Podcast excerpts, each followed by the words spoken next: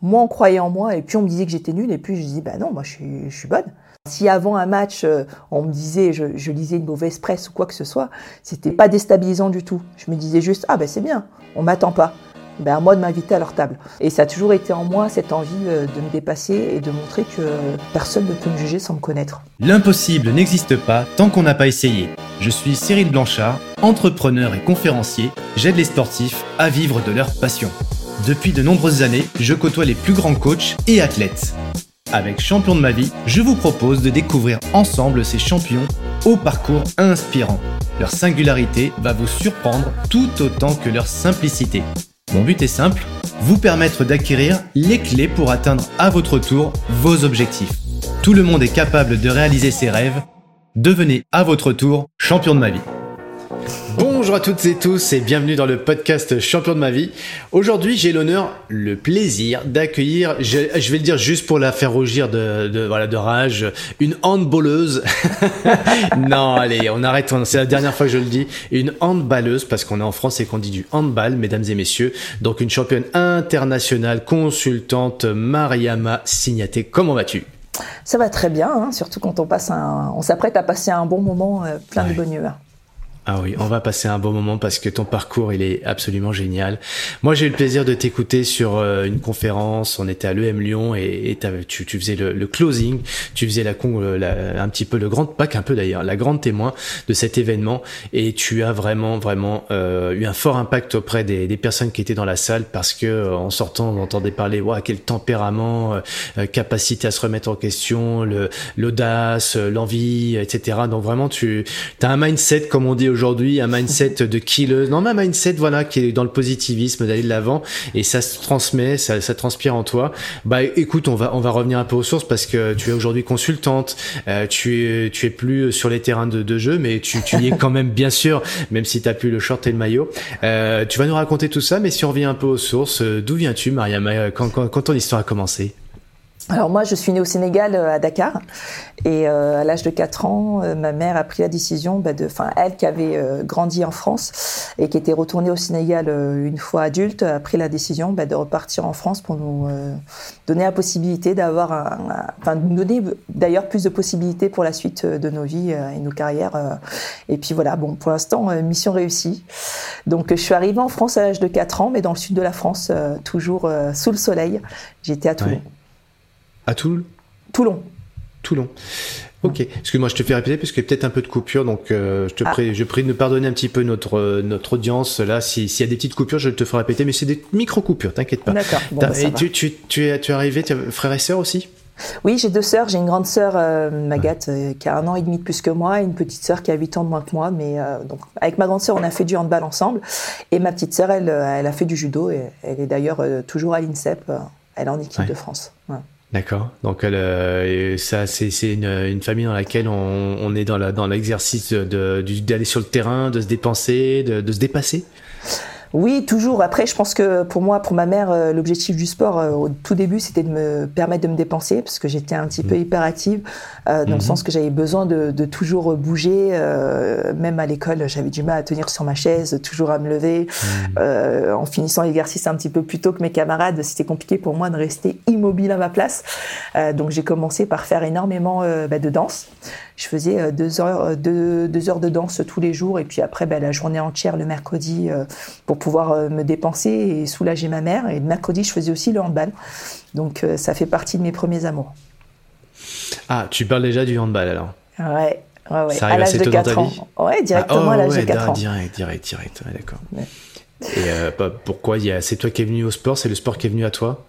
Alors, c'était c'était euh, un pur hasard, parce qu'au fait, euh, il y avait la petite, il y avait la petite copine à l'époque de mon oncle, euh, Brigitte, qui, qui, qui jouait au handball. Bon, après, j'avais entendu ce nom, mais je savais pas ce que c'était. Et un jour, c'était en face de chez ma grand-mère, elle avait match, et j'y suis allée. Et, puis j'ai vu des filles sauter, zoner des coups, tomber, pas pleurer, enfin tirer super fort. Donc moi direct, je me suis identifiée, je me suis dit mais c'est ce que je veux faire. Et j'étais, enfin j'avais des étoiles plein les yeux en voyant comment elle pouvait manier le ballon, puis être aussi précise quand on est petit, c'est des choses qui sont importantes. Et puis quand je suis rentrée chez ma mère, mon premier réflexe, enfin quand je suis rentrée voir ma mère plutôt, mon premier réflexe a été de dire, ben, je veux faire du handball pour être en équipe de France. Donc ma mère, elle m'a pris vraiment pour une folle en me disant, ok, bon, ben, si tu veux, tu feras du hand pour être en équipe de France. Mais elle a pris comme une parole d'enfant. Donc ça a commencé comme ça, un vrai coup de cœur. Et euh, si j'avais été ta maman à l'époque et je t'avais dit, euh, mais pourquoi tu ferais pas du volleyball, volleyball pardon, du football euh, ou, n'importe quel autre sport? Pourquoi Parce qu'on saute aussi, c'est pour un hyperactif, il y a plein d'autres sports. Qu'est-ce qui t'est fait dire toi qu'il y a, toi, il y a un truc qui t'a appelé là-dedans, là-dedans c'était le hasard ou non? Tu t'as senti vraiment quoi T'as senti que c'était là quoi? Bah, après, je pense 4 ans, tu sais pas, mais quand même. On a un coup de cœur. Après, euh, moi, je, je, me sentais, j'étais à l'aise en plus directement avec le ballon. Mm. Donc après, euh, c'était très pratique pour ma mère parce que c'était en face de chez ma grand-mère. Après, il y a toujours les problématiques de mm. déplacement pour les parents. Hein. Mm. Euh, moi, j'ai ma mère nous a élevés seuls, donc j'avais j'étais avec ma grande sœur, j'avais pas encore ma petite sœur. Donc c'était une logistique aussi à gérer entre le travail, l'école, les activités périscolaires. Et donc forcément, ma mère, bah, en voyant que j'étais déterminée et puis elle voulait aussi me fatiguer. Hein. Mmh. Je rappelle hein, le côté euh, puce qui saute de partout. Même ma mère me dit tout le temps, mais repose-toi un peu, t'es pas une puce euh, sur un chien à sauter partout comme ça. Donc euh, c'était aussi pour elle le moyen bah, de, me voir souriante, passionnée par quelque chose et surtout bah, de, mmh. m'épuiser un peu. Hein. ouais, de l'avoir un peu plus fatiguée quand elle rentre à la maison, ou un peu moins active. ok, ok. Et ce sport, euh, du coup, là, tu très très tôt et, qui est pareil. Euh, quelle idée, euh, l'équipe de France, tout de suite cette vision, cette envie. c'est pareil, c'est tu es, quelqu'un de déterminé comme tu dis, et tout de suite tu te vois tout de suite. Enfin voilà, le, le truc. non, moi je ferais pas ça dans mon quartier, je ferais ça au niveau bah, je pense que quand je l'ai vu, euh, c'était aussi une époque où on avait tendance à regarder un peu de sport à la télé. Euh, et quand on mmh. voyait du sport à la télé, c'était des gens qui représentaient euh, la nation. Donc après, il y avait ce côté fierté. Et mmh. moi, quand je, m'imaginais faire du sport, même si j'ai cité directement l'équipe de France, je me voyais performer en sautant super haut, plus haut que tout le monde, en tirant plus fort que tout le monde, en courant le plus vite possible. Et pour moi, c'était euh, le fait de, directement viser l'équipe de France, c'était euh, viser l'excellence euh, dès le début. Et, puis me dépasser, montrer que, bah, que j'étais capable de tout faire comme, comme les meilleurs, que ce soit homme ou femme. T'as un super tempérament déjà à t'écouter là sur le, enfin, l'olympisme en fait, hein, plus loin, plus haut, plus fort, euh, les, les mots que t'emploies. Est-ce que tu penses que c'est, enfin, la question, ça revient toujours un peu la même moi. Mais tu sais, j'aime bien dans, souvent il y a des gens qui disent bah tiens moi je fais je fais du violon et on dit souvent c'est le violon qui est venu à moi et c'est pas moi qui suis venu au qui suis venu au violon. C'est la, tu vois, c'est l'instrument qui est venu à moi. C'est comme ça, c'est voilà, c'est presque divin, tu vois le truc.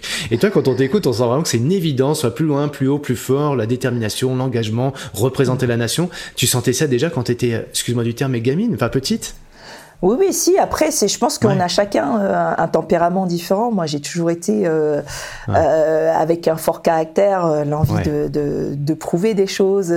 Après, il y a toujours bah, le temps qu'on passe avec sa sœur, ses cousins, ses cousines. on est, mm. on, on, reste avec pas mal d'enfants. Il y a toujours cette petite compétition qui est entre nous, et on a envie de se dépasser. Et puis, bah, après, moi, je pense que c'était, c'était dans mon tempérament aussi. Hein. J'ai mm, toujours mm, adoré le sport, quel qu'il soit. Donc, bah, j'étais à fond dans la danse aussi. J'aurais pu, peut-être, mais ça aurait été bizarre de voir une ballerine d'un mètre 90. Ça, c'est sûr. ça passera pas inaperçu. ah ben pour le porter, je pense qu'il n'y aurait pas eu 10 000 volontaires pour me soulever. oh, un grand basketteur, pareil, qui s'y met, on sait jamais. Oh, un basketteur un Shaquille O'Neal, par exemple. Comme ça. Ben, en collant, franchement, j'aurais bien voulu voir ça.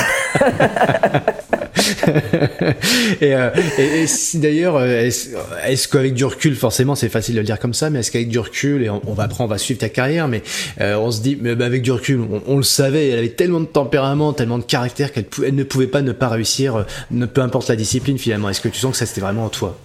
Euh, ma détermination a été présente, mais avec du recul par rapport euh, aux épreuves qu'on doit passer, parce qu'une carrière sportive, euh, c'est pas simplement une affaire de motivation, c'est aussi une affaire d'opportunité, de, d'accompagnement, parce que, bah, comme j'en avais parlé quand j'avais clôturé le, la session de, de, champion de sa vie, quand j'avais été le grand témoin, j'avais parlé de ça, j'avais beaucoup parlé de ma maman et son rôle dans, dans ma carrière.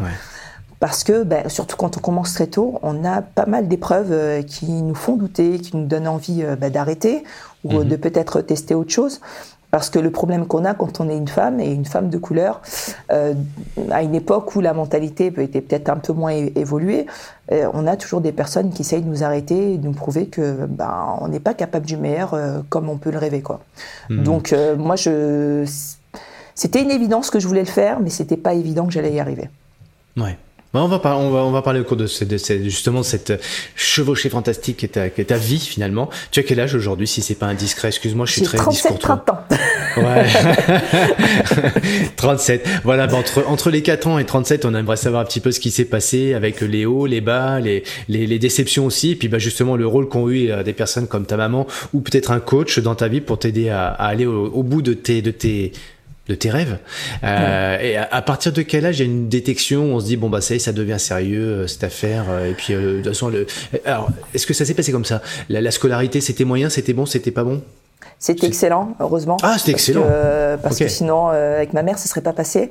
Ah oui, non, fallait aussi, les deux. à ce côté-là, euh, oui, il fallait les deux. C'était la condition ah, sine qua non. Hein. Même euh, quand je suis rentrée en sport-études à l'âge de 14 ans, ma mère m'a dit si si tu lâches complètement, bah, tu rentres à la maison. C'était une condition. Et puis il fallait déjà avoir son bac avant de pouvoir partir faire du sport professionnel.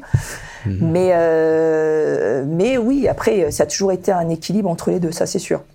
Ouais, voilà, tu, euh, ton hyperactivité, euh, ça c'est pas, c'était pas au détriment de ta scolarité, parce que souvent les hyperactifs, ils ont du mal à se concentrer, mais là pour le coup, maman a dit, toc, et tu, du coup, toi t'as tenu, as, tu t'es accroché quoi, aux études je me suis accrochée, mais après, on va dire, Dieu merci, j'ai eu des facilités parce qu'il y a eu du ah. relâchement quand même par la suite. Euh, On a tendance, bah, avec la fatigue, euh, le fait d'aborder les objectifs, à relâcher un petit peu. Euh, quand on passe, euh, on commence avec des, des, résultats excellents. Après, on a des résultats bons. Euh, c'est pas des résultats moyens ou nuls, mais mmh. on a tendance à relâcher un petit peu. Et donc, heureusement, parce que bah, quand on, doit affronter euh, des petits événements, des petites déceptions, euh, euh, la difficulté à évoluer dans un groupe ou encore des blessures, on a tendance mhm. à, avoir un moment où on s'apitoie sur son sort et puis bah, tout ce qu'il y a mhm. autour, plus rien ne compte. Et il y a ce côté-là où heureusement il y a toujours bah, la petite maman qui tape sur les doigts quand elle voit que là bon il y a un peu trop de relâchement, donc on maintient le cap. Mais ouais, c'est toujours bien d'avoir un petit peu ce filet, ce filet de sécurité en ayant un petit peu de facilité au niveau scolaire. Alors, c'est quoi la plus belle phrase qu'elle ait eue pour toi, ta maman? Est-ce que tu, la question est passable comme ça, tu vas me dire il y en a plein, mais est-ce que tu as un moment de vie où elle t'a dit quelque chose et ça t'a vraiment euh, aidé peut-être, ou ça t'a interpellé, ou ça t'a secoué? Franchement, tout ce qu'elle a pu me dire euh, m'a toujours aidé. Parce que même dans les mm. moments de doute, rien que d'entendre un je t'aime de sa maman, c'est quelque ah. chose qui galvanise énormément. Ou le fait de, mm. quand on doute, de dire mais pourquoi tu doutes T'es capable, mm. je le sais, je crois en toi, et il n'y a que les mm. imbéciles qui peuvent croire le contraire. Ben, ce sont mm. des choses qui, galvanisent le fait de qu'elle me dise, elle me répète en permanence, c'est à toi d'être actrice de ton destin. Y a, laisse personne euh, décider pour toi. Moi, c'est des choses. Il y a plein de phrases comme ça qu'elle m'a dit, qui, des phrases euh, d'empowerment. Hein, quand on y pense, euh, c'est vraiment une femme qui transmet à une petite fille ben, la force d'une femme et puis le fait de ne de, pas avoir ces pensées limitantes que nous impose parfois la société. Hmm, Donc oui, ma mère, vous avez compris, euh, ma mère c'est mon modèle. Hein. Ah, allez, vraiment, voilà, on le comprend, là, on le comprend, c'est ton modèle et c'est ton coach, quoi. C'est, c'est ton, c'est comment t'as dit le terme là, ton, ton comment c'est, le redit le terme? Oh, Mon garde-fou, peut-être. Elle, non, elle fait de l'emploi, t'as dit à mon anglais. Empowerment. Ah, mais empowerment, c'est ah euh, le fait les femmes qui soutiennent les femmes, mais après là, c'est ah au sein de la famille, forcément. Mais, euh, mais oui, après, bon, ma mère, non, il faut faire la différence. C'était pas mon coach. Ma mère, c'est, ça reste ma maman parce que ben, m'a apporté du réconfort dans les moments les plus durs. de cœur. Exactement. Et puis après, euh, forcément, des fois, bon, ben, on a le petit recadrage hein, des mamans euh, qui voudraient que leur enfant soit parfait, mais euh, après, c'est jamais positionné par rapport à ma pratique sportive. Tout a été pour elle, c'est une question d'envie, de motivation individuelle. Elle m'a jamais imposé de faire quoi que ce soit en termes de choix, autant professionnel que sportif. Ouais crois en tes rêves, ma fille. Et euh, par contre, tu lâches pas les études, donc tu fais le sport-études à 14 ans. Et si on parle un peu de la scolarité, tu qu'est-ce qui qu'est-ce que tu fais? Tu décides, tu vas dans quelle voie pour parler un peu de scolarité, puis après on va venir sur sur les parquets. Alors moi, j'ai fait un bac L parce que j'ai toujours été attirée euh, par les langues, euh, donc ça a toujours été quelque chose qui m'intéressait énormément. Et par la suite, je suis allée en droit. Je pense que je suis partie de la génération Ali McBeal qui voyait toutes toutes les plaidoiries et ce côté prise de parole, communication. Moi, c'est ce qui m'a m'avait attiré dans le droit. Euh, donc je suis allée jusqu'en licence 2, mais malheureusement, euh, moi à mon époque, même si c'est pas forcément royaume de fort longtemps, le système scolaire n'était pas ce qu'il est euh, aujourd'hui, donc adapté à la pratique sportive. C'était uh-huh. bah, avec l'équipe de France énormément de jours de stage et beaucoup de déplacements en club, que ce soit pour la Coupe d'Europe, la Coupe de France ou le championnat tout simplement. Et ça fait hmm. beaucoup d'absentéisme à la fin.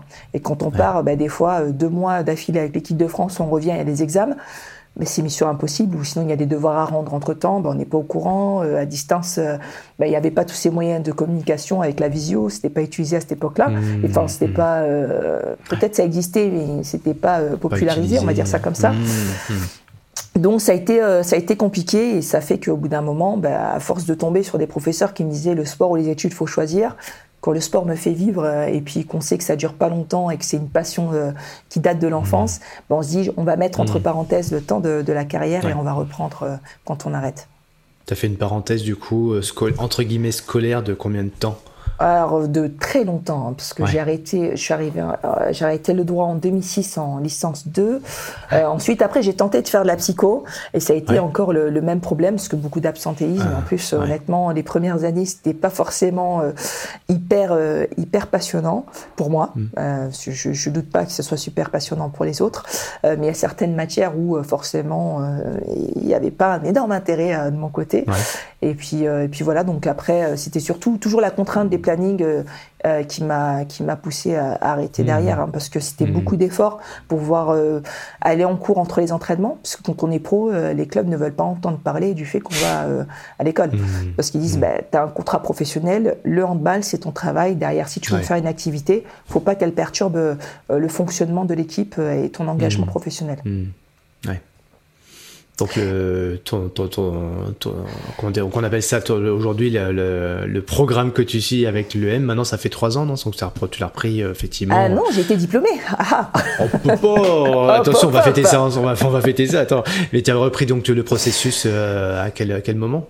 Alors euh, j'ai euh, bah, à ma retraite, euh, j'ai pris ma retraite en juillet 2019. et puis par la suite, bah, il y a eu la phase Covid. je voulais enchaîner sur les études, mais j'ai dû attendre un an parce qu'il y a eu le, le, Covid. Donc en septembre 2020, j'ai repris mes études pour faire un master en management général à l'EM Lyon en présentiel. Donc voilà, très bonne expérience. Ça s'est bien passé. Ça m'a poussé à me remettre dans les études, mmh. ce qui n'est pas forcément une euh, euh, très très facile, on va dire ça comme ça. Mais après, avec le, le, au fur et à mesure, j'ai repris plaisir à ouvrir mes recherches, à m'intéresser un petit peu à tout, à pousser aussi euh, ce que euh, les, les, éléments dont on nous nourrissait pendant les cours. Donc franchement, j'en garde vraiment un bon souvenir et puis, euh, puis je suis très fier. Ouais. D'ailleurs, euh, on, va revenir évidemment, euh, parce que tout le monde l'attend avec impatience, cette carrière sportive. Tu vas raconter ça, tu vas nous faire voyager. Mais le, tu, ta, carrière sportive s'arrête à 36 ans. Et là, tu, qu'est-ce qui te. Non, ce que j'ai dit. J'ai 37 aujourd'hui, donc. oh, bah, je suis 34. je suis 34 ans, je calcule. Alors, là, pour le coup, moi, je suis très mauvais en calcul mental. J'étais très, très mauvais à l'école. C'était terrible. Merci les, les, les calculatrices quand elles sont arrivées, là, tu sais, les trucs d'ingénieur, et puis maintenant il y a le smartphone. Enfin bref, moi à l'époque, il n'y avait pas tout ça. J'en ai 49. Hein. Mais euh, tu, qu'est-ce qui te t'amène à, à, reprendre les études Parce que c'est vrai que c'est pas simple hein, de reprendre des études. On sait que bon, il y a la facilité qui serait peut-être d'avoir une activité professionnelle. T'es consultante en plus. Je pense que vu la carrière internationale que tu as eue, euh, voilà, il y a, y, a, y a, des ponts, des ponts, des ponts d'or, je sais pas, mais en tout cas des ponts qui se font naturellement pour toi. Pourquoi tu te, te décides de faire cet effort à, à reprendre un cursus en plus master? Tu parlais de présentiel d'aller à, Lyon pour le coup Tu t'es déplacé à Lyon? c'est à Paris. Tu le faisais à Paris? D'accord. Il y a un campus à Paris? Ouais, c'est vrai. Donc à Paris, les transports en commun et tout, le métro. oui, bah après, oui, c'est une problématique. Hein. Quand, euh, parce que j'étais à l'étranger sur ma fin de carrière, j'étais en Hongrie. Donc euh, quand il a fallu m'installer, ben, j'ai réfléchi euh, à l'endroit qui serait le plus propice aux opportunités. Donc forcément, l'île de France était et apparu mhm. ben, en, premier. Après, c'était pas forcément mon choix premier de reprendre mes études. Mais après avoir bah, fait un tour d'horizon, euh, ben, je me suis rendu compte qu'en France, on est le pays des diplômes et que quand on a des compétences mais qui ne sont pas euh, appuyées par un diplôme, euh, c'est mmh. difficilement accepté. Et puis après, je garde toujours cette même dynamique que quand j'étais dans, dans ma, pendant ma carrière sportive. pardon.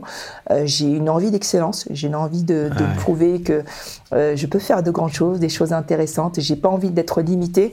Donc mon objectif, c'était ça, c'était d'accumuler de nouvelles compétences, de nouvelles arcs, de mmh. nouvelles flèches à mon arc. Hein, pour justement. Euh, Les flèches dorées. Exactement, pouvoir faire ce, ce, qui me plaît, pouvoir évoluer, enfin ne pas avoir se, se poser de limites. Hein. Et puis voilà, comme dans le sport, on se dit bah faut, faut pousser et aller euh, le plus loin possible. Allez, on y revient, les valeurs du sport, l'excellence. Euh, et tu vois, là, tu le transposes dans, dans avec, bon, bah, effectivement, avec le Lyon, hein, pas une école, pas des moindres, quand même, les top écoles, une des top écoles internationales en master management et pour bah, tout ce qui va être business, entreprise. Euh, T'es diplômé, félicitations. merci beaucoup. Euh, avec du recul, euh, tu dis bon, c'était peut-être pas le premier choix et c'était peut-être pas le plus simple, mais avec du recul, qu'est-ce que tu en tires comme enseignement? Peut-être une fierté, mais au-delà de ça, qu'est-ce que qu'est-ce que tu as envie de partager aux autres en disant ça vaut le coup? Et si oui, pourquoi? Alors, ce que j'ai envie de partager aux autres, c'est euh, que dans toutes les expériences, il y a toujours du bon à en tirer. C'est vrai que quand euh, on se remet euh, euh, après un certain âge dans les études, on a tendance à se dire j'ai plus cette motivation, cette force de concentration. Ce qui peut être vrai les premières semaines, parce que des fois, on se demande si on va y arriver, parce que au début, euh, travailler 5 heures d'affilée, se concentrer sur un document, des choses qu'on a pu trop l'habitude de mmh. faire. Hein, sur des, quand je dis pas l'habitude de faire, c'est d'être sur des thèmes un petit peu pointus, qui sont pas forcément hyper fun. C'est un peu plus compliqué. Et après, au fur et à mesure, on retrouve sa petite routine de travail, on arrive à se remotiver, à avoir mmh. une stratégie de la réussite, entre guillemets, comme on le faisait dans le sport.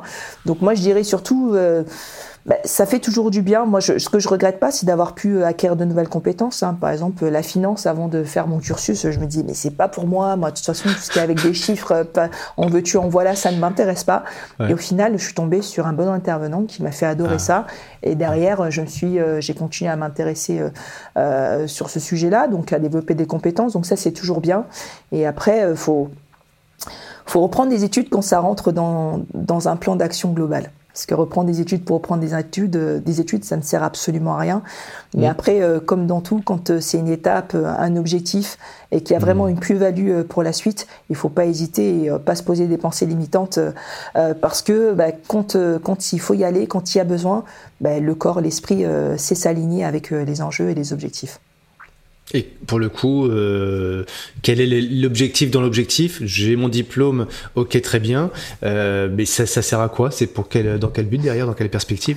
Alors j'ai mon diplôme, moi l'objectif c'était euh, aujourd'hui je sais ce que je veux. Je passe des entretiens, tout se passe bien, euh, mmh. mais après on me parle de diplôme, on me parle de grille salariale. Donc moi, mon objectif, c'est quoi? C'est de pouvoir ben, acquérir des nouvelles euh, compétences, valoriser mon parcours euh, sportif, mmh. hein, parce que ça reste important euh, mmh. de pouvoir utiliser ben, toutes ces clés que la carrière sportive a pu donner, et, puis derrière, ben, pouvoir évoluer dans un cadre propice à la réussite, avoir des bonnes conditions de travail. On parle énormément en ce moment de bien-être au travail, ça passe aussi par là, et puis après, ça montre aussi que dans toutes les situations, chacun doit être acteur de sa réussite et de ses envies. Euh, moi, je me suis dit, bah, à partir du moment où je revendique des choses, il faut que je montre que je suis capable de m'investir, de m'engager euh, et que je suis à la hauteur de ce que je demande. Donc, c'était euh, dans cette démarche-là que je me suis engagée dans les études. Hmm. On va reparler de bien-être au travail, de RSE, ce genre de choses. je pense. Allez, on va, on va refaire un petit tour quand même sur ta, pas un petit tour, un grand tour quand même sur ta carrière parce que on est parti depuis les études sport euh, comment t'as dit d'ailleurs, ça s'appelle les... sport-études. Sport-études. On dit toujours comme ça aujourd'hui ça, c'est, On dit sport-études Maintenant, c'est Pôle Espoir, maintenant. Pôle, ah, ça fait passer au vieux de la vieille, ça, ce côté. Oui, ça, ça me paraît... pas ouais, ça. non, après, ouais, Ramener ça à moi, c'est vrai, quand j'étais gamin, c'était, c'était sport-études. Alors, je me suis ouais, aujourd'hui, c'était sport-études. Tout, tout, change tellement maintenant. On revient 100 ans en arrière. oui, oui, on peut le dire pour moi. Oh, ben, pour moi, c'est euh, pareil maintenant. Oh, tout est obsolète au fur et à mesure. c'est vrai, l'obsolescence programmée, oui, on en fait partie. On va essayer de rallonger un petit peu les échéances quand même. Allez, on a, on a de la chance aujourd'hui. On a, on fait du sport et tout. On va, on va pouvoir rester jeune un peu plus, enfin, plus jeune, vieux ou vieux jeune. On peut dire dans le sens qu'on veut. T'as fait sport études. Euh, tu fais donc évidemment euh, section handball. Euh, corrige-moi à chaque fois, tape-moi sur la main, handball. et, euh, et, donc, qu'est-ce qui fait qu'il y a de la détection à un moment donné? C'est ton gabarit, c'est ton ou c'est ton, c'est ton tempérament, c'est les deux évidemment. Alors je pense que, bah après moi j'ai eu une croissance tardive, euh, j'étais petite euh, pendant longtemps et après j'ai ah, pris en deux ans, euh, j'ai pris 20 cm en deux ans. Donc j'ai une croissance forte, donc qui a créé des problèmes, hein, notamment un osgood de stature, je sais même pas si je le prononce bien, c'est un écrasement du cartilage de croissance au niveau des genoux, très douloureux, très très difficile à gérer, hein, parce que moi mhm. je me suis pas arrêtée, mais c'était assez compliqué. Donc je pense que dans un premier temps, on, on vient chercher souvent et regarde dans les détections euh, le physique, c'était ce qui se faisait avant, hein, euh, grande, dynamique. il y a toujours dans les tests de dissection toutes les mesures euh, de rapidité, la hauteur des sauts, pliométrie, tout ça. Hmm. Donc moi, il y a peut-être à des moments où les gens se sont dit ça, mais ce qui faisait ma force, c'était que j'étais une joueuse atypique en termes d'explosivité. je pense que j'ai gardé mon même style de jeu que quand j'étais petite. C'est peut-être une des forces hein, d'avoir grandi d'un coup, c'est que j'ai toujours joué, enfin on m'a reproché même souvent avant de jouer comme une petite, de faire énormément de duels. Moi, c'est ce qui me plaisait dans le handball. Hein. C'est ce côté affrontement, ce que je disais euh, la première fois que j'ai vu le handball. Du handball, euh, ce qui m'a plu, c'est euh, l'adversité, le dépassement de soi, le, contact, la force que ça demandait. Et donc, forcément, pour moi, le handball, c'est pas seulement une histoire de tir de loin, comme on demandait à l'époque aux grandes. On disait, bah, te casse pas la tête, tout le monde va travailler pour toi, tu prends le ballon, tu tires. Mais moi, je me voyais euh, bah, faire du hand euh, complet, comme tout le monde, attaquer, défendre, faire des duels, battre euh, l'adversaire, le piétiner autant physiquement que mentalement. Ça passe aussi par le fait de gagner des duels, autant en attaque qu'en défense. donc du coup, ma taille, ça a toujours, ça a été un atout, mais ce n'est pas la raison pour laquelle j'ai été j'ai été euh, hmm. sélectionnée parce que ben, mes, points forts, euh, c'est ce qui me démarquait par rapport aux autres grandes, c'est ma qualité de débordement court, euh, ce qui n'était pas forcément commun pour toutes les grandes, et puis ma force dans les duels en défense, parce que j'ai toujours été un, défenseur très hargneux, solide et agressif. Hmm.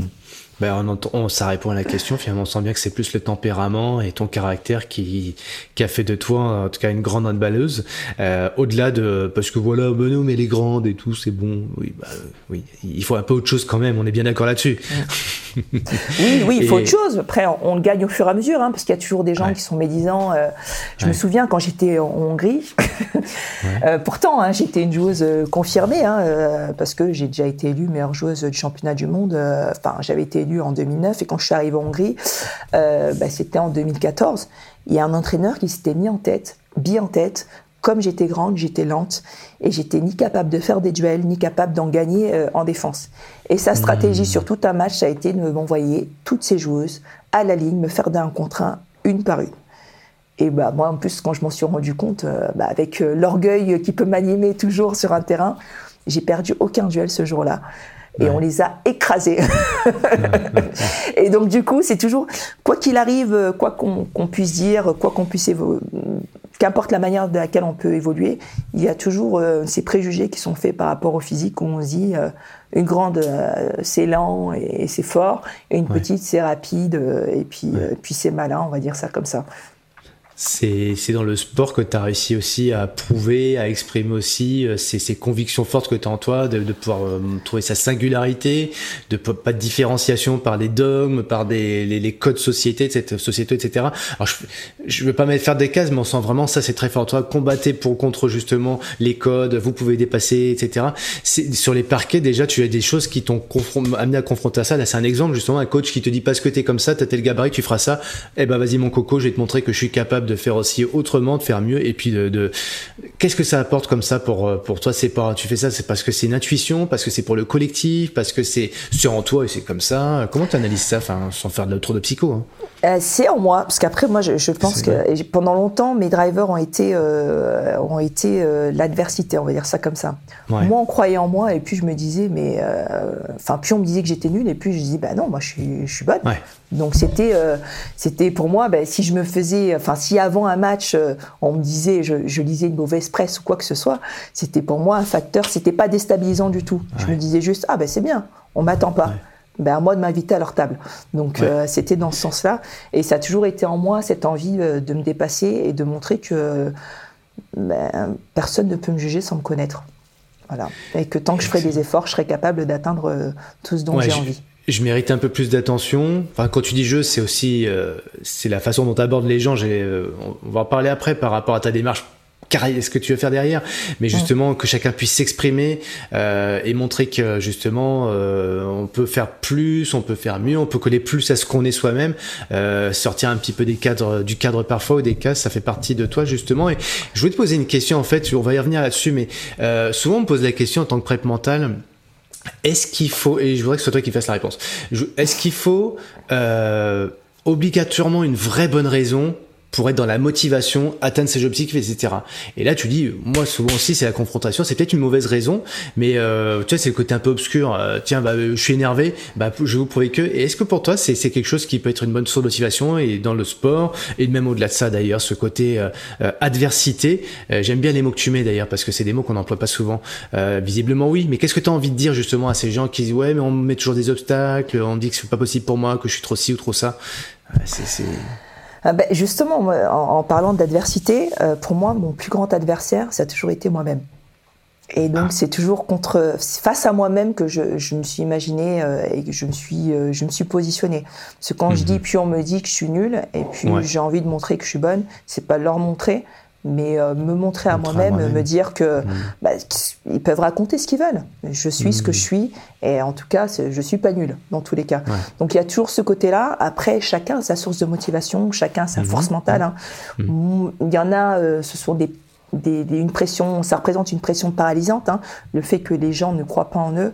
Euh, moi, c'est vrai que ça m'a galvanisé parfois d'avoir ben, la confiance d'un entraîneur parce que ben, euh, c'est un lien particulier où on se dit on n'a pas envie de décevoir et donc il y a ce petit relâchement ou euh, le petit mmh. doute qu'on pourrait euh, avoir en se disant peut-être qu'on n'aura pas besoin de moi ce soir quand on se dit si je ne suis pas là ce soir personne fera le travail à ma place c'est se mettre en face d'un miroir et se dire bon aujourd'hui tu dis que tu as envie de gagner mais qu'est-ce que tu vas faire pour gagner? C'est une chose euh, très importante pour moi. Et puis je pense que ouais, en termes de motivation, c'est pour moi la motivation, c'est euh, c'est le reflet de, de, de, qui on est au fait. À un moment donné, il y a un moment où on se retrouve pas. C'est c'est aussi ce qui se passe hein, dans une carrière sportive. C'est le moment où on se retrouve pas, on sait plus qui on est, qu'on perd aussi sa motivation. Donc chaque fois qu'on est en phase avec soi-même et qu'on arrive à avoir cette fameuse discussion, hein, parce que c'est pas le côté, c'est pas euh, de la schizophrénie, hein, mais on est toujours en conversation perpétuelle avec soi-même pour atteindre un objectif. Parce que pour garder la motivation, pour faire l'effort en plus, il faut que ce qu'on fait euh, ait du sens pour nous.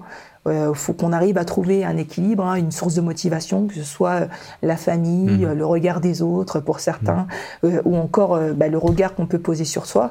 Donc il y a toujours cette conversation à maintenir, mais il faut avoir une conversation bienveillante avec soi-même et, et puis, puis se regarder avec un œil conquérant, positif engagé. c'est un positionnement. Pour moi, c'est hmm. en soi, pour la motivation. Mais après, il n'y a pas de recette particulière.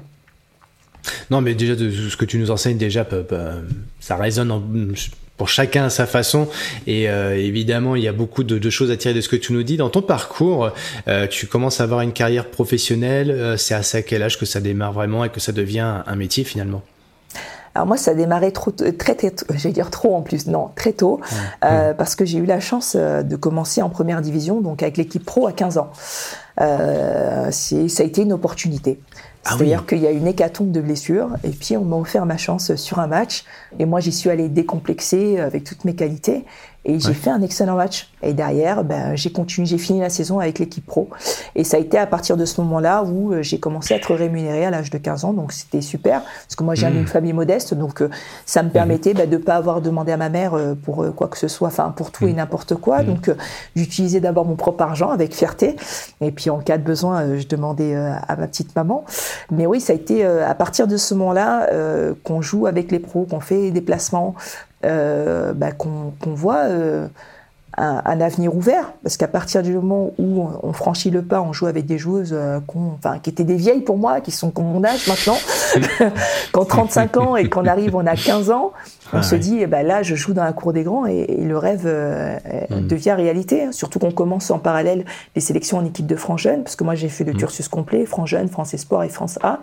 Mm. Donc ça devient sérieux à ce moment-là. À partir de ce moment-là, à partir du moment où ça prend euh, tous les week-ends, toutes les vacances, et que physiquement, on doit donner un petit peu plus parce qu'on commence à fatiguer, on a des blessures, on a des choses à gérer, on se dit que l'engagement que ça demande, le coût que ça demande, ben, doit permettre d'accéder à un niveau supérieur.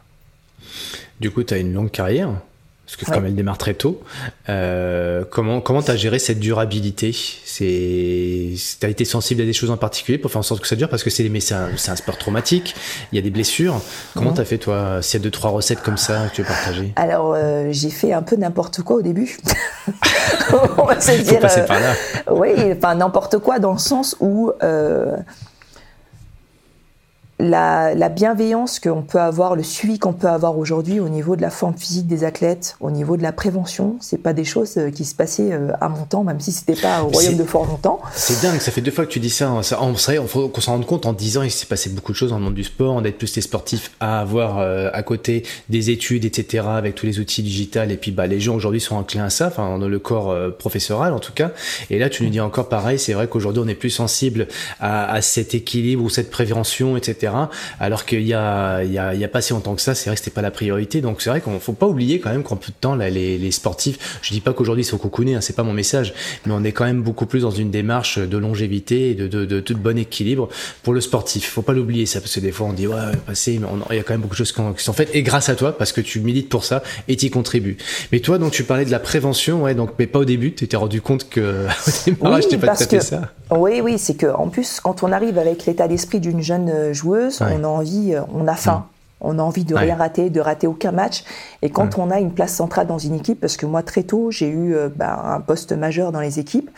Euh, quand tu es blessé, tu as 20 ans, tu es blessé, on te dit mais si tu joues pas ce week-end, c'est sûr, on perd. Mm, bah, tu as une grosse blessure, tu as une grosse entorse au genou, mais tu vas quand même le jouer, jouer mm, le match. Comme si c'était une finale des Jeux Olympiques. Alors qu'avec le recul maintenant, je me dis, Mhm. Pourquoi? Parce que ce sont des blessures qu'on traîne. Euh, on se soigne pas tout de suite, mais euh, le fait qu'on joue dessus pendant un, deux, trois mois, parfois quatre, cinq, six mois, eh ben derrière on traîne une blessure, on n'est jamais à 100%. Et donc c'est mhm. dans ce sens-là que je dis que j'ai fait n'importe quoi parce que derrière on mhm. avait euh, un staff médical qui était complice hein, de ça.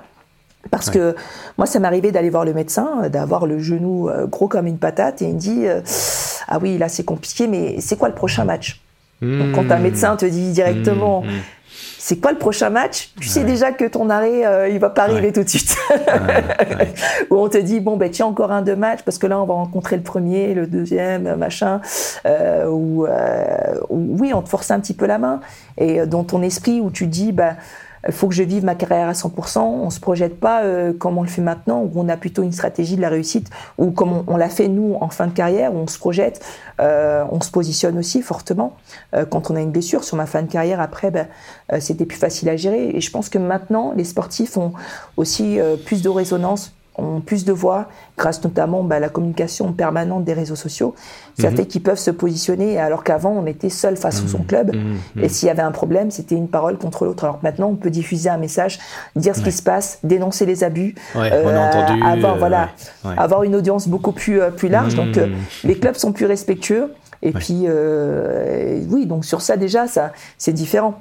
C'est bien de t'entendre dire ça, Mariama, parce que les réseaux sociaux, on en voit souvent là aussi le côté pas terrible et tout, mais finalement, c'est grâce à ces réseaux sociaux aussi que ça a libéré la parole et qu'il y a des choses qui ont pu être exprimées et, pour améliorer, bah, justement, notamment, bah, ce que tu évoques là, hein, le, le, côté un petit peu euh, dramatique du sport, des fois, il faut y aller quand même, même quand t'es pas bien et euh, on, on, on, fera ce qu'il faut.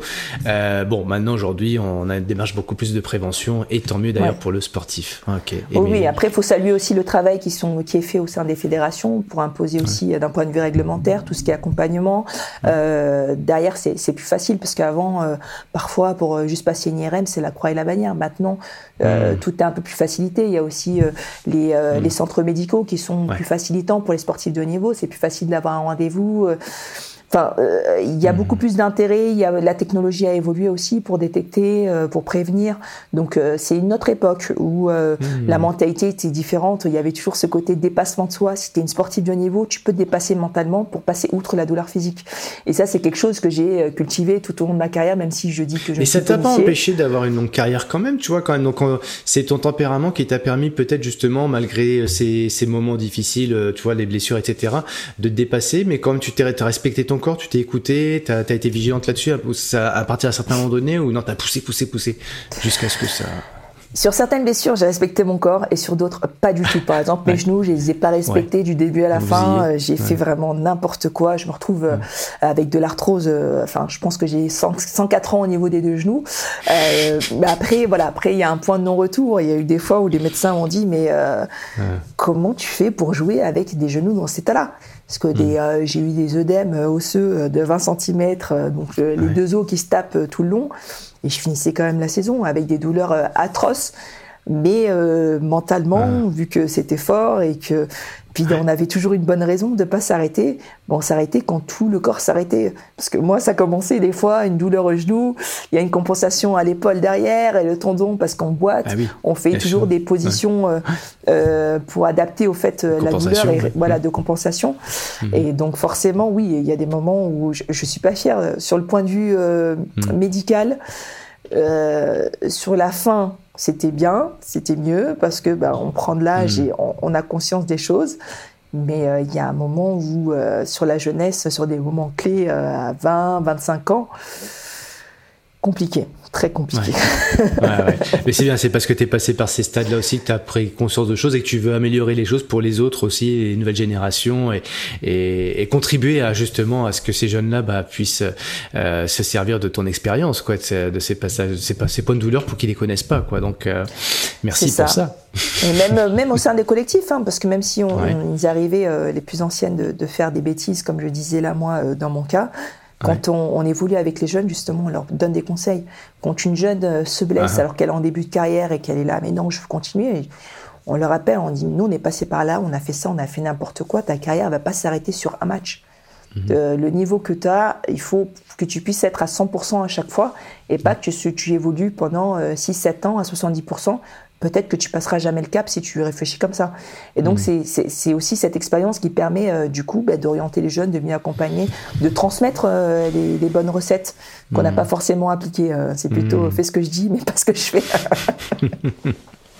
Alors toi, tu, quand est-ce que commence ta carrière en, équipe de France et puis euh, quels sont les beaux souvenirs que tu nous partagerais là dans dans quel pays, euh, quelle quelle quelle, euh, quelle compétition? Ouais, Si tu avais quelques anecdotes comme ça, des, moments de, vie sportive à nous partager. Alors, ben, moi, j'ai commencé en équipe de France en 2019, euh, 2019, 2004, pardon. Euh, donc, alors, j'étais super contente, hein, 19 ans. Ouais, hier, j'avais 19 ans, j'avais l'opportunité d'évoluer euh, avec ma joueuse préférée, euh, Leila Lejeune. J'étais mais super fan. Puis quand j'ai connu, je suis restée fan parce que c'est vraiment une personne en or. Ah Il y a des personnes où j'ai un peu déchanté, hein, parce qu'il y a ce côté-là où on s'imagine que les athlètes sont le, reflet de leur personnalité. Voilà. Sauf que beau sur le terrain ne veut pas dire être une, être une belle personne dans la vie. Bon, bah, ça, on l'apprend à ses dépens.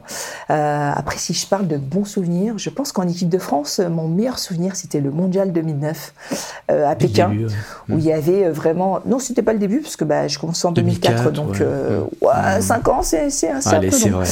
Mais avec un groupe hyper soudé, euh, une bonne ambiance, c'était vraiment un plaisir d'aller en équipe de France. Euh, ça fait partie de mes meilleurs, euh, de mes meilleurs souvenirs. Et puis on avait toujours notre petite routine qu'on mettait en place. Par exemple, le matin, on faisait de la zumba pour préparer les matchs. C'est très bête comme ça, mais on faisait de la zumba en faisant des gestes particuliers pour avec des noms pour se mettre un petit peu dans dans toute cette chorégraphie des Maoris là avant les matchs et tout pour pour se préparer au combat, mais avec faire un corps peu tout ensemble. C'est ça. Et donc ça, c'est ça reste des, très bons souvenirs. Après, euh, j'ai des bons souvenirs qui sont quand même douloureux euh, parfois, mais après, mhm. c'est euh, par rapport au sentiment d'appartenance qui restent des très beaux souvenirs, mhm. notamment pour les jeux, pendant les Jeux Olympiques. notre élimination en quart de finale par la Russie avec, avec Olivier Combels en 2008. Mhm. Et puis, au fait, on s'était tellement mis en mode commando avant les Jeux Olympiques, on était tellement dans une dynamique et c'était pareil d'ailleurs en 2012, on s'est fait éliminer en double prolongation, prolongation à la dernière seconde contre le Monténégro. Hmm. Mais c'était euh, le fait de réussir à se rassembler même dans un moment euh, euh, difficile hmm. Hmm. et de voir l'entraîneur aussi ben, baisser le rideau parce qu'il y a toujours ce côté-là où bon, il a un peu changé maintenant, mais Olivier a toujours eu ce côté où il mettait une barrière c'était un peu le robot, euh, parfois sans cœur avec certaines joueuses. Euh, et puis il y a eu des moments où on était vraiment en communion et que et tout le monde baissait les armes et, euh, et puis ouvrait son cœur au reste de l'équipe. Au fait, il y a ce côté où il n'y avait pas de distinction euh, des ententes qu'ils pouvaient avoir, euh, euh, des petites, affinités. On était un groupe qui souffrait ensemble et qui mmh. avait tout donné ensemble, qui était allé au bout, au bout des choses. Et pour moi, même si ça reste des, des souvenirs douloureux, ça reste un bon souvenir dans les objectifs qu'on peut avoir quand on, quand on, on, fait un travail collectif. C'est le don de soi c'est l'ouverture aux autres, la communication, euh, la mmh. générosité en termes d'efforts, d'engagement. Mmh. Euh, c'est toute cette communication non verbale aussi. Donc euh, c'est toutes les, recettes. Au fait, on sait qu'on est passé à pas grand chose, mais on sait qu'on a tout donné, que derrière on a été irréprochable sur l'attitude, sur les efforts à faire, sur l'engagement et sur les mmh. valeurs. Ouais. C'est dans la des fêtes qu'on ressent des fortes des émotions intense, d'une intensité autre que la victoire, mais des émotions et qui, nous amènent à plus de générosité. J'ai bien aimé plus de générosité, plus de don de soi, plus de d'être plus ouvert à l'autre. C'est ça, c'est ça. Et je pense que ça a été un déclic pour l'équipe de France, cette euh, élimination en quart de finale en 2008. Et puis derrière, il y a eu une super dynamique. On a été deux fois vice-championne du monde. Et puis euh, derrière, après, on a semé euh, nos graines dans, dans, les attitudes, dans le type de défense. L'équipe de France, maintenant, elle est connue pour, pour son côté arion en défense, sa tactique de défense, toute l'énergie qu'elle déploie. On sait que mmh. quand on rencontre l'équipe de France, ça va être un match euh, difficile, rugueux, engagé. Mmh. Et ça, mmh. c'est euh, des graines qui ont été semées dès le début. Hein. Pas forcément que par ma génération, mais bien en avant. C'est des choses transmises au fur et à mesure. On se dit, quand tu viens en équipe de France, tu donnes tout. Et, euh, et puis, une des valeurs, enfin, un des points où il faut pas passer à côté, c'est la défense où c'est vraiment du don de soi. Parce qu'il n'y a pas ce côté avec le but à marquer ou ça brille sur nous. C'est vraiment l'énergie qu'on va donner. Et on le sent aussi dans les contacts, hein, parce que c'est celui qui s'engage le moins qui souffre le plus. Ça, mmh. c'est euh, une équation euh, qui, est, mmh. euh, qui, a été prouvée moult et moult fois. Mais il y a ce côté-là où en équipe de France, c'est vraiment l'engagement qu'on peut mettre sur chaque action qui fait la différence. Et c'est surtout... c'est grâce à toutes les générations, grâce à toutes les grandes joueuses qui sont passées. Je pense par exemple à Isabelle Venlig, un petit peu plus tôt, avec la génération 2003, championne du monde 2003. Et c'est des petites graines qui, bah, comme euh, qui font effet boule de neige. Ça commence mmh. euh, et puis chaque génération euh, agrandit la boule et la transmet. Et, puis bah, maintenant, on est très fiers de voir le handball sur le toit du monde. Ouais, c'est fantastique de t'entendre dire ça parce que c'est vrai que on s'imagine pas tout le, tous les processus qu'il y a pu y avoir avant d'avoir cette solidité aujourd'hui qu'on a dans cette équipe de France féminine comme masculine. On oublie qu'avant euh, les défaites euh, et toute cette construction euh, par les entraîneurs, les coachs et, et l'équipe qui ne sont peut-être plus là au moment de la victoire, il y a il y a eu cette transmission quand même. Il y a eu tout ce patrimoine qui a été transmis, même si ça se palpe pas. Toi, t'en es très consciente parce que tu sais quand t'es là, il y avait déjà quelque chose d'avant, tu t'en es nourri et tu laisses encore quelque chose pour la suite. Donc c'est vraiment magnifique. Ça me rappelle aussi ce qu'on disait avec Café, que tu connais bien d'ailleurs, qui lui était très sensible à, la, à, son patrimoine, à ses, aux valeurs transmises par sa famille. Ça se palpe pas, mais ça se transmet comme ça par la parole. Euh, ça, se, ça se ressent. Et ce qui se vit dans une famille bah, se ressent aussi, comme tu le dis, sur, sur, dans l'esprit d'une équipe. Merci euh, Mariama de partager ça. C'est, et c'est ce que je reproche un petit peu parfois euh, aux fédérations, hein. c'est ce manque de mémoire collective au fait. Parce qu'on ah. célèbre pas assez les gens qui ont contribué et euh, qui ont vraiment mouillé le maillot pour, euh, mm. faire évoluer cette équipe de France. On a tendance mm. à s'oublier génération après génération. Parce que si je mm. demande aujourd'hui à une jeune pratiquante qui est Isabelle Van Ling, elle sera incapable de me dire qui c'est. Alors que pour moi, c'est une grande dame du handball euh, qui a beaucoup donné. Ou encore, elle est là le jeune. il y a plein de choses comme ça. Et je trouve que c'est aussi le rôle des fédérations de les mettre en avant, de leur faire participer à l'histoire, à la vie euh, euh, bah, du, du, handball sur le territoire pour faire en sorte que bah, ce qui a été créé ne se perde pas.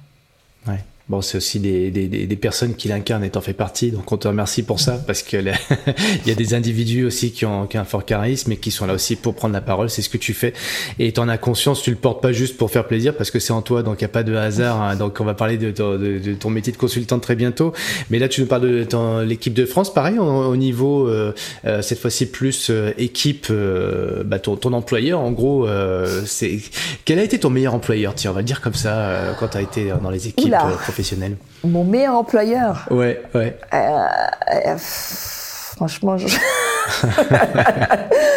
Oh là là, non, parce qu'au fait, il y a pas mal. Le problème euh, de, des clubs en général, hein, c'est qu'on trouve toujours, on tombe souvent sur des personnes qui promettent euh, monts et merveilles en disant euh, oui, mais oui, moi je suis quelqu'un de parole. Si on se dit comme ça, il n'y a pas besoin d'écrire dans le contrat. Mais à partir du moment où c'est pas écrit dans le contrat, euh, on risque pas de l'avoir, quoi. Donc après, il y a toujours eu. les 30 dernières secondes, vous pouvez le réécouter, mesdames et messieurs, pour dire tiens, mais c'est vrai que dans mon entreprise, parce que la, la question que je t'ai posée, c'était ton meilleur patron, ton meilleur employeur. C'est vrai que forcément, on est dans le monde du sport, mais on peut très bien entendre ta réponse dans le monde de l'entreprise. Relisez votre contrat, ce qu'il y a décrit. C'est bien, c'est décrit sur le panneau, hein, les valeurs et tout. Mais euh, voilà, au, moment de l'embauche, on sait très bien le dire. Puis après, on l'oublie parfois un petit peu. Exactement, exactement. Mais sinon, à côté de ça, toi, tu as eu des, quand même des, des, des, super moments dans, dans, une, dans un ah pays en particulier, la, dehors de la France, non? Alors, euh, l'expérience à l'étranger a été très formatrice. Donc, je veux dire qu'en France, mes meilleures équipes, euh, sans parler euh, du fonctionnement des clubs, hein, qui, euh, qui, comme je le dis, tiennent pas toujours leurs engagements. Donc, on peut pas dire qu'il y a un club parfait. mais, mais, les équipes dans lesquelles je me suis mieux sentie, ça a été Fleury-les-Aubrais, où j'ai évolué de 2005 à 2008.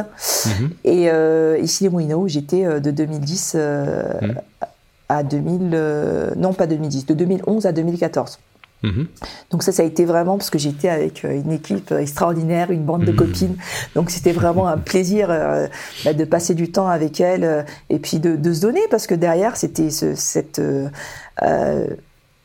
ouais, c'était presque cet esprit de famille qu'il y avait au quotidien. Et puis ouais, surtout quand on mhm. est jeune, dynamique, dans la, sur la même longueur d'onde, c'était vraiment de la bonne humeur du début à la fin. Donc ça, c'est où je garde mes meilleurs souvenirs. Euh, après, à l'étranger, ça a été formateur dans le sens où, euh, pour moi, c'était un moyen de, de me tester, euh, de faire évoluer mon jeu. Parce que, par exemple, je, suis allée au Danemark, j'ai joué un an au Danemark. j'ai pu me perfectionner sur certains points de mon jeu, le jeu avec le pivot qui était qui était vraiment qui fait partie de la marque de fabrique, sinon mhm. le tir en appui aussi. mais après, il y a une telle différence culturelle parfois que c'est une réelle épreuve. Par exemple, au Danemark, le fait que euh, l'hiver il fasse moins 20, qu'il y ait du verglas, à neige, il y a quasiment pas de jour, je suis en dépression. Et le, la pire des choses, ça a été le rythme de vie. Parce que quand on arrive avec des, euh, un rythme de vie latin, où on va au restaurant à 20 h et qu'on arrive dans un pays où à 19h les restos ferment, c'est assez compliqué euh, à gérer parce que ben, faut changer toutes ses habitudes, autant de consommation que de vie. Euh, et puis après, moi, j'avoue, je, je, ne suis pas faite pour les pays froids. Donc, euh, donc, voilà. Après, en termes de rigueur de travail, d'endurance, de travail, d'autonomie surtout, j'ai été impressionnée sur ça parce qu'en France, euh, c'est pas géré de cette manière-là. Euh, au Danemark, pour la préparation physique, on fait confiance aux joueuses. On leur donne le programme et on, dit, on les laisse travailler. On n'est pas en micromanagement où on regarde le nombre de mmh. répétitions. Mmh si les filles sont rigoureuses par rapport à ça, elles savent qu'elles travaillent pour elles-mêmes et que c'est un moment qui est accordé, qui est centré 100% sur elles-mêmes.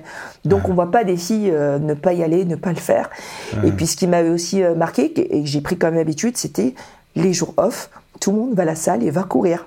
C'est la seule fois, enfin, c'était la première fois que moi j'ai pris l'habitude le dimanche d'aller courir une heure sur tapis. C'est pas le truc le plus fun de la vie, mais là-bas j'ai appris à aimer euh, faire ça au fait. Ah, t'as appris à aimer en finalité. Oui, j'ai appris à aimer. En fait, Parce que tu sais, le, Danemark, c'est un pays qui est, voilà, comme, comme tu le décris, premier abord, on a tous la même réaction. Et finalement, quand on, c'est un peu comme dans le Nord d'ailleurs, quand on en revient, on pleure parce que c'est, il y a vraiment. bon, j'ai pas pleuré en rentrant, hein, on va pas non.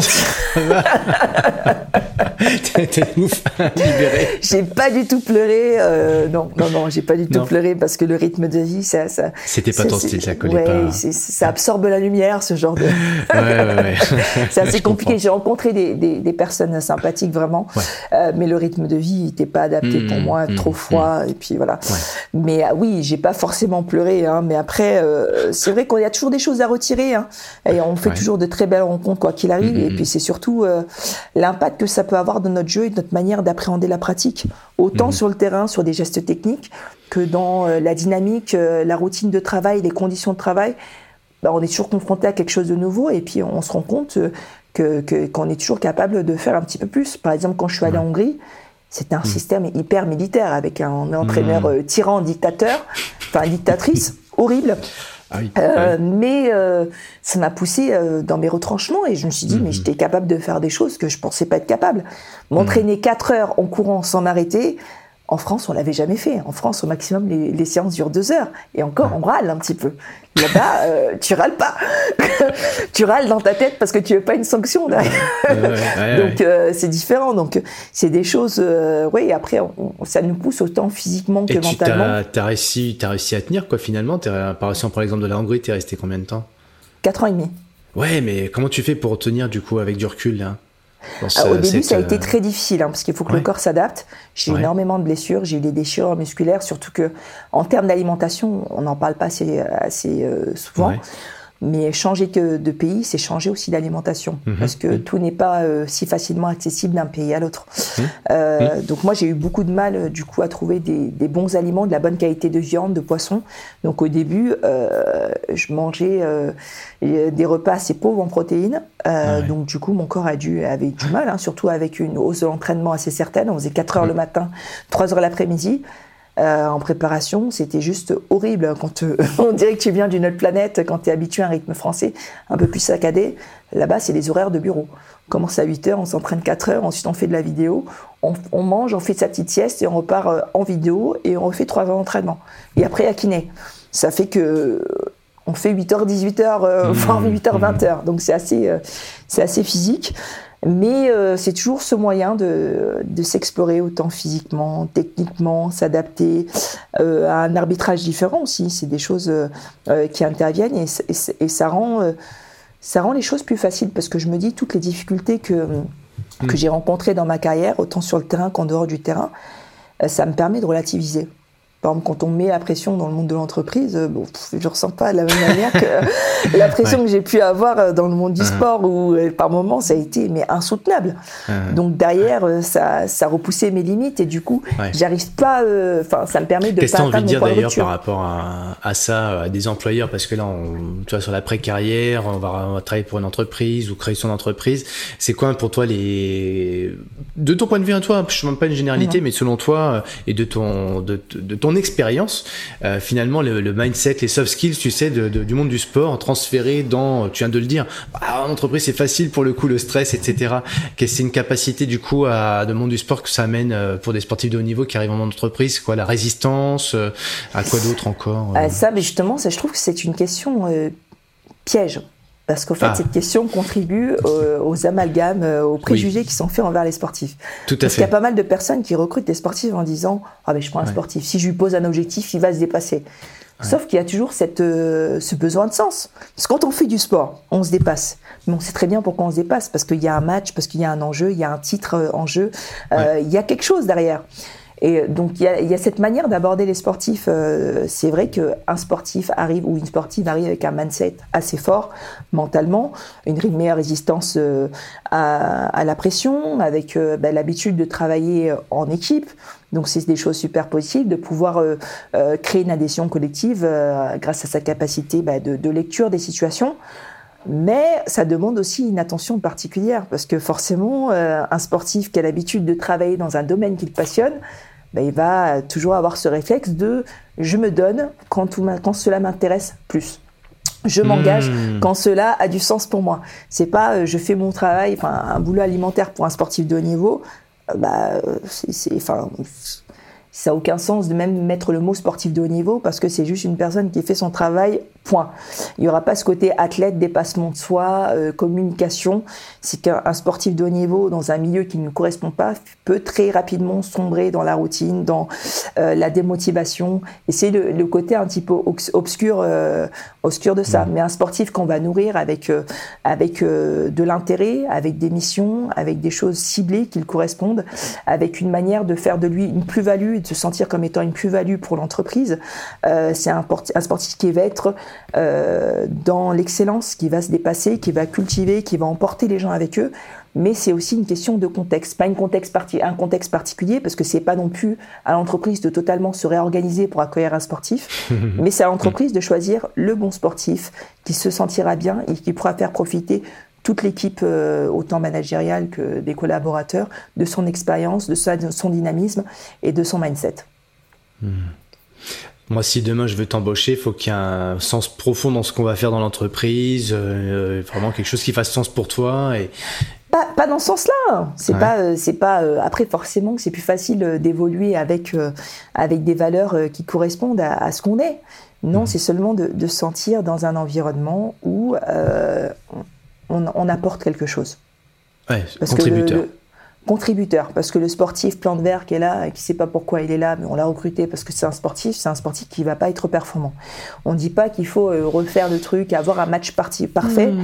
mais il faut que, que l'entreprise soit sûre que le, sportif a quelque chose à apporter, euh, enfin le sportif, les compétences du sportif seront réellement une plus-value euh, dans le fonctionnement de l'équipe. Hmm. C'est dans ce sens-là. Ouais. Ce qui est génial de toute façon dans ce que tu dis, c'est que finalement tout le monde est un peu sportif dans l'âme, euh, parce qu'aujourd'hui on sent bien que dans le, depuis un certain temps, quelques mois, quelques années, on dira bientôt, mais euh, voilà, il s'est quand même passé un peu des éléments dans le monde qui font que les gens sont plus euh, dans cette recherche que tu nous expliques, et ça concerne finalement pas que le sportif, mais le sport aujourd'hui inspire encore plus les gens parce qu'effectivement ça ressemble finalement. Hein. Avant, oui, bah on regarde le sport et puis parce qu'on aime bien regarder. Maintenant, on veut vibrer le sport parce que finalement ça nous parle et finalement on se retrouve un petit peu tous dans cette quête de sens, de valeur, de mission et de contributeurs dans, dans une entreprise au sens large aussi peut-être dans le monde d'ailleurs. Toi, euh, ta, ta, contribution, euh, on sent qu'elle est, elle est très forte dans ton sport, mais pas que. Euh, tu as envie de faire quelque chose. Euh, mais qu'est-ce qui t'a amené d'ailleurs entre dans le monde du consultant? C'est parce que tu avais ce tempérament et ce caractère ou c'est qu'on est venu vers toi? C'est toi qui es venu, j'ai vu une place, il y a un micro, je veux parler dedans. non, ça marche pas comme ça. Généralement, on prend pas le micro qui traîne en disant un, deux. Ouais, justement. ben, J'avais euh, eu des premières expériences quand euh, j'étais encore euh, sportif de niveau. Et puis, j'ai donc j'avais commenté d'ailleurs un match de football à la radio sur France Bleu, un match de Nîmes quand je jouais encore à Nîmes. Bon, j'avoue, mes commentaires n'avaient pas été accueillis par une forte critique parce que forcément, pas, de, de bon augure, parce que forcément, quand on voit certaines situations d'immanquable, un joueur tout seul, le gardien qui est parti dans les tribunes et que le joueur arrive à tirer au-dessus de la cage. Vous imaginez un petit peu ma, ma réaction euh, face au micro. Donc du coup, il y a des moments où il y avait un peu d'enragement, disant mais c'est pas possible, là, faut changer carrément, euh, faut changer de paire de lunettes, euh, faut agrandir les cages, mettre un écran géant, je sais pas. Mais euh, mais donc j'avais commencé là et puis après j'avais pu aussi faire quelques matchs, mais après c'était assez compliqué quand on est encore en activité. Mmh, et mmh. puis après à la fin de ma carrière, du coup, on m'a proposé de euh, de, commenter euh, du coup à l'équipe. Euh, et puis bah, ça s'est très bien passé. et puis mm. c'est parti de là. Après moi j'ai toujours aimé ce côté transmission, le fait de pouvoir faire en sorte. En fait moi quand je commente un match, ma mission mm-hmm. c'est de faire en sorte que qu'importe qui écoute, qu'on soit mm. spécialiste du handball ou qu'on n'ait jamais vu du handball, il faut mm. qu'à la fin du, du match, ben, tout le monde ait tout compris, tout le monde euh, et puis avoir euh, une petite phrase qui a touché. Peut-être euh, bah, l'amateur de hand va dire bah, dans l'analyse, oui, c'est exactement ce que j'ai vu. Ou la personne qui connaît pas le hand se dise, bah, j'ai tout compris ce qui se passait. C'est pas parce que c'est un sport qui peut être complexe, étant donné qu'il y a des contacts, il y a des règles de trois pas, enfin il y a des choses un peu complexes. Mmh. et le mmh. fait de réussir à vulgariser et de faire en sorte que mmh. à la fin du match, tout le monde bah, éteint sa télé ou change de chaîne ou regarde le programme suivant avec le sourire en disant j'ai passé un bon moment, mais pour moi, c'est gagné. Ouais. Qu'est-ce que là, là, on, t'écoute, euh, euh, le podcast, euh, il y a des... Oh, je connais pas trop ce sport finalement, le handball. Le handball T'as failli hein tu l'as vu C'est ça la magie du, du de, que moi, je, en fait, je fais pas que le podcast, je mets aussi la vidéo, comme ça on me voit, tu me vois et je suis, je suis troublé du coup par rapport à ce que, voilà, tu, tu veux me corriger. mais le Raconte-nous un petit peu, tu vois, c'est vrai que le, sport féminin fait de plus, plus en plus plébiscité à la télé, mais non pas parce qu'il faut le mettre, parce que les gens l'apprécient, et tant mieux d'ailleurs. Mais pourquoi on apprécie le sport féminin et pourquoi on apprécie le handball féminin? Raconte-nous. Bah, je, vais, je vais titiller. Le handball féminin, oui. Après, euh... Oh, il y a 40 ans, je crois que je changerai pas. C'est dans mon cerveau, tu vois mon truc. On va être tolérant là-dessus. Non, mais après, ce que les gens ont appris aussi, euh, c'est euh, à ne pas confronter euh, la pratique féminine, la pratique masculine. Parce mmh. que même si les règles sont les mêmes, le terrain est le même. Hein. on, mmh. joue avec les mêmes, dans les mêmes conditions. On pratique pas de la même manière parce qu'on n'a pas les mêmes qualités physiques, on n'a pas, on n'a pas aussi les mêmes réflexes. Enfin, le jeu évolue pas pareil d'un côté de mhm. l'autre. Chez les garçons, on va voir peut-être des fois du jeu un peu plus individuel, avec euh, des mhm. prises de mhm. risque beaucoup plus. Et le jeu féminin, il va être euh, euh, plus collectif, parfois en fonction des, pays, des matchs plus rapides, alors que les, les, garçons, ça va être plus spectaculaire sur des gestes individuels, avec, avec, quand on regarde des fois certains garçons qui vont tirer de l'autre bout du terrain, envoyer une mine en lucarne, forcément, mhm. ça va pas, on va pas retrouver exactement la même chose. Mais ce qui a fait que des gens sont intéressés au sport féminin, c'est la prise de conscience que euh, le sport reste du sport et qu'il ne faut pas venir avec des a priori en disant euh, je m'apprête à avoir euh, la même chose chez les hommes que chez les femmes. Je connais les règles, je m'apprête à avoir du beau jeu, parce que le beau jeu, qu'il soit chez les hommes ou chez les femmes, il est le même, on va retrouver les mêmes recettes, mais la manière dont c'est fait, ça va pas être les mêmes enchaînements.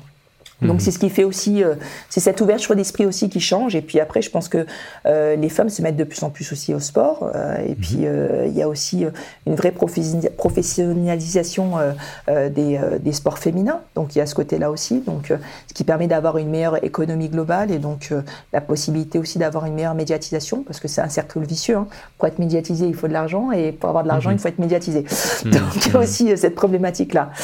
Donc oui, il y a ce côté-là. Il y a le message qu'on envoie. Il y a le dépassement de soi, euh, il y a euh, ce qu'attend la, la, jeunesse euh, actuelle, cette envie bah, de, de, briller tout simplement. Donc ouais, mmh. je pense que c'est ça. C'est l'acceptation des capacités féminines qui font que... et puis du beau jeu féminin qui fait que...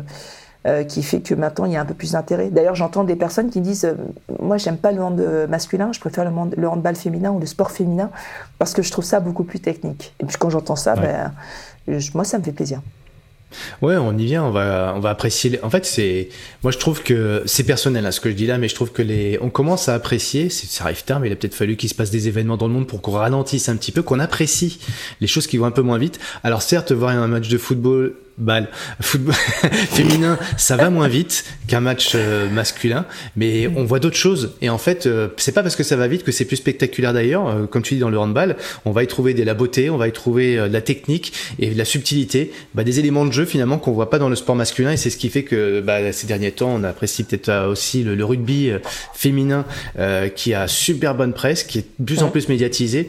Et bah forcément, tous ces sports contribuent à la féminisation de, de médiatique hein, du sport. Et c'est tant mieux. Tout comme d'ailleurs, on pourrait dire aussi pour le avec 2024 qui approche avec le, le handisport, euh, parce que finalement euh, le handi est très peut-être spectaculaire aussi à sa façon et pas juste parce que c'est un quelqu'un qui a un handicap et oh bah regarde ce qu'il fait. Non, c'est juste c'est beau à regarder. Il y a, il y a de la technique, il y a des gestes qu'un qu'un handisport va faire qui sont autrement spectaculaires que quelqu'un qui a une, une, une, une intégrité physique euh, à 100%. Donc voilà, je pense que sur Paris 2024, on va avoir des choses belle, comme tu as dit, c'est beau à, regarder. Et, merci, toi, pour toi, pour le coup, bah, de, mettre ça en valeur, de le mettre euh, aussi euh, en avant au sein de l'équipe. L'équipe, ça fait combien de temps maintenant? Tu es toujours d'ailleurs euh, consultante chez l'équipe TV Oui, oui, si, je suis toujours. Du coup, c'est depuis 2019. Donc, ah va entrer notre quatrième année de collaboration. Bravo. ouais, chouette. Chouette. Alors moi, je suis, je suis très mauvais exemple parce que je regarde pas le sport à la télé. Euh, je regarde pas la télé, j'écoute très peu les médias. Donc du coup, euh, bah, je, je sais d'être un média euh, avec toi euh, pour, pour, pour, contribuer en tout cas à ceux qui, comme moi, euh, écoutent plus des podcasts que, que regarder à la télé. Donc bah écoute, tu nous as donné envie de regarder ce, ce magnifique sport. maintenant, qu'est-ce qu'on va te, te, souhaiter là pour la, la suite? Parce que là, tu es donc sur une, une, pas une recherche, mais quel est ton aboutissement professionnel ou si on est dans un, on va le dire autrement, tiens Cyril, euh, on est un petit peu fatigué tous les deux, on se le disait en off, tous les deux qu'on été fatigués, moi aussi je te rassure. Euh, pour autant, euh, dans un an, euh, tu as ton diplôme, tu as tout, etc. Qu'est-ce qu'on pourrait fêter comme victoire là par rapport à ce que tu as envie de faire au niveau professionnel dans ta carrière d'entreprise, d'entrepreneuse, pardon? Euh, ben, comme victoire, ce serait euh, de trouver euh, ben, une structure, que ce soit une entreprise ou une collectivité territoriale, où euh, on pourrait mhm. travailler sur des sujets de fond avec des actions concrètes pour avoir un impact social ben, sur la population ou sur les salariés. Donc moi, moi, je, je suis vraiment orientée sur ça, sur l'amélioration des conditions de vie et de travail, sur l'inclusion, le, fait, enfin, je pense que ça parle aussi par rapport à mon histoire de vie, c'est la possibilité pour tout le monde de, mhm. pouvoir accéder bah, à l'excellence ou à des objectifs parfois fous pour certains. Donc tout, tout ce qui est aussi égalité des chances avec la, les, les enjeux de mixité. Donc ouais, moi c'est ça, c'est rétablir, mhm. apporter la bonne pièce pour que bah, collectivement on fasse un monde meilleur, mais euh, qu'on soit euh, tous euh, logés à la même enseigne, si je peux dire ça comme ça. Hmm.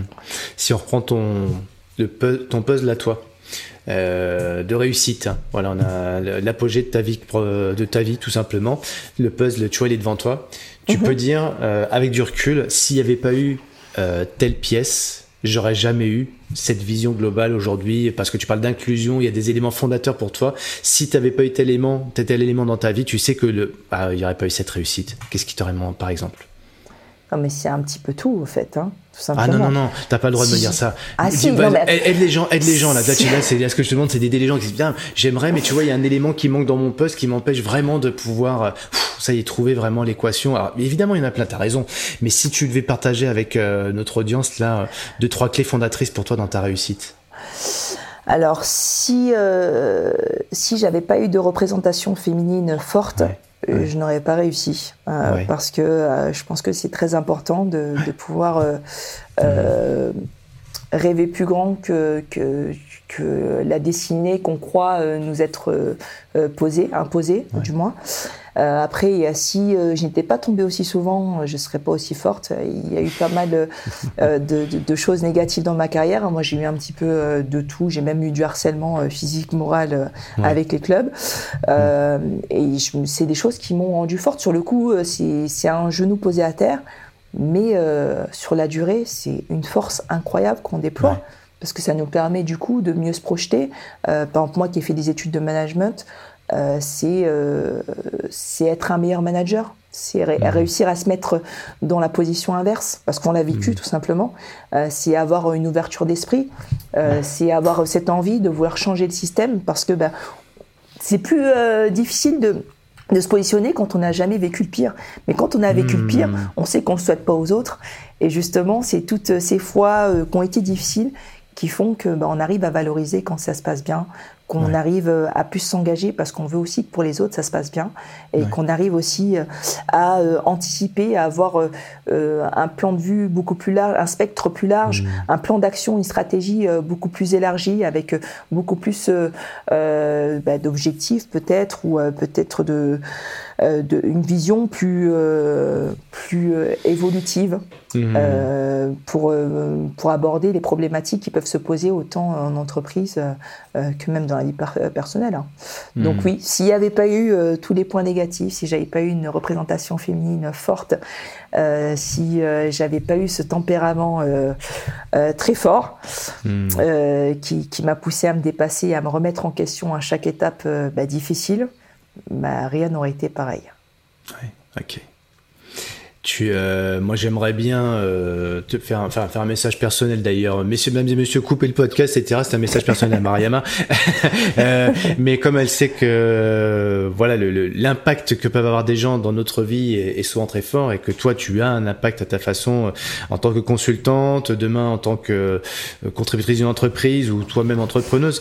Mais c'est vrai que quand on fait des conférences, euh, on entend des gens qui, waouh, on ne s'imagine pas que dans ton parcours, il y a eu pu avoir des difficultés on s'imagine pas que dans le parcours, il y a pu avoir des rencontres symboliques qui ont été vraiment le ciment de ta réussite. Par, et, mais par contre, pour le coup, euh, tu vois, tu parles de difficultés, on a bien, on sent bien, tu veux, dans ton parcours qu'il y a, il y a euh, la Pologne, entre autres, 4 ans et demi. ça, c'est le régime. La Hongrie, la Hongrie, ouais. Là, ça a été, Hongrie, euh... Hongrie, pardon, tant pour moi, excuse-moi. Excusez-moi tout, voilà, euh, mais en tout cas, un, un contexte à la dure, quoi. Mais finalement, c'est ce qui t'a rendu plus forte aussi. Euh, tu, tu, c'est là où je veux, voudrais voir, c'est peut-être euh, sans rentrer dans ton, ta vie personnelle ou ce que tu as envie d'aborder, mais est-ce qu'il y a un élément, tu vois, tu dis, là, c'était vraiment dur pour moi, mais pour ceux qui sont dans la souffrance, dans la difficulté, comment tu as réussi à te redresser par rapport à ça? Parce qu'on entend ton discours de, de ce qui tu pars en plus fort, mais qu'est-ce qu'est-ce que voilà pour, pour aider les gens tu vois qui euh, bah, justement sont dans une période peut-être un peu compliquée. Ok Mariama je sais que je vais en sortir que ça ira mieux mais là pour l'instant j'ai besoin d'eux. Et qu'est-ce que tu peux apporter dans ces moments-là où toi c'était vraiment dur? Quelle a été ta ressource? Alors ma ressource, moi, ça a été, euh, bah, je vais prendre, je vais citer ma, ma, fin de carrière où j'étais en Hongrie, où, euh, où ça s'est très très mal passé, hein, parce que bah, le club euh, avait des difficultés financières mhm. et euh, étant donné que j'étais le plus gros salaire, a tout fait pour, eh me pourrir la vie, tout simplement. donc j'ai eu du harcèlement autant dans les médias, l'interdiction de venir m'entraîner. ils m'envoyaient à deux heures de route pour m'entraîner alors qu'on avait un complexe dernier cri qui avait été renouvelé. ils m'insultaient quand je venais d'entraînement. Enfin, c'était vraiment euh, euh, horrible. Et euh, ils sont allés jusqu'à essayer bah, de, bloquer toutes mes licences, enfin ma licence pour que je puisse pas jouer ma dernière année de, de carrière. Et, puis le conseil que je peux, je peux donner, c'est c'est euh, déjà dans un premier temps de ne pas retenir ses émotions, parce que des fois on a tendance à, se dire qu'on veut être fort jusqu'au bout, sauf que mhm. des fois le fait qu'on bloque tout euh, fait mhm. que euh, ben, on n'est pas euh, en pleine connaissance de sa situation actuelle, et que pour pouvoir euh, rebondir, il faut déjà avoir conscience de ce qu'on vit, de faire un état des lieux, comprendre ses souffrances comprendre bah, ce qui fait euh, que c'est difficile. Et puis aussi, c'est à ce moment-là, quand on a compris où on en est, qu'on arrive à faire un vrai état des lieux sur nos forces euh, actuelles. Mmh. Et ce mmh. qui pourrait nous permettre de nous en sortir. Donc c'est toujours ce côté-là, d'avoir un second souffle, de, de, lâcher prise à un moment donné. Lâcher prise, euh, ça, ça signifie aussi toucher le fond un petit peu. Mmh. Donc encaisser les émotions, comprendre ses émotions et après pouvoir se placer dans une, une stratégie de la réussite avec une remise en question, euh, après une remobilisation, euh, réussir à se projeter, euh, à voir aussi quelles sont les opportunités parce que souvent on est aveuglé par la peine qu'on peut avoir parce que on, va ruminer toutes les choses qui mmh. nous font mal, on, on va rester figé sur un élément et moi ce que je conseille c'est lâcher prise, prenez le temps de respirer et puis euh, et d'apprendre aussi euh, à vous apprécier, à vous apprécier avant de vouloir vous projeter euh, sur sur l'étape d'après. Moi, ce sont des éléments qui sont super importants pour moi. D'ailleurs, je là je, je, je, suis en train de finaliser euh, des, euh, des, ateliers, euh, une formation d'entreprise sur les risques psychosociaux, parce que je pense qu'il y a pas mal de parallèles qui sont mmh. faits. Donc après, s'il y a des choses à me souhaiter, c'est ça, de pouvoir intervenir dans un maximum d'entreprises pour aborder ces thèmes-là, échanger, faire des ateliers, des mises en situation, des moments d'échange, parce que je pense que il y a pas mal de souffrances silencieuses au sein des entreprises au quotidien ou même dans la vie de tous les jours. Et il faut en parler, il faut réussir à se mobiliser, il faut réussir à, à comprendre ses émotions à savoir mieux fonctionner en équipe, mieux communiquer avec les autres, euh, à savoir euh, ben, justement faire ressortir le meilleur des autres pour pouvoir euh, passer outre et prévenir tous ces risques.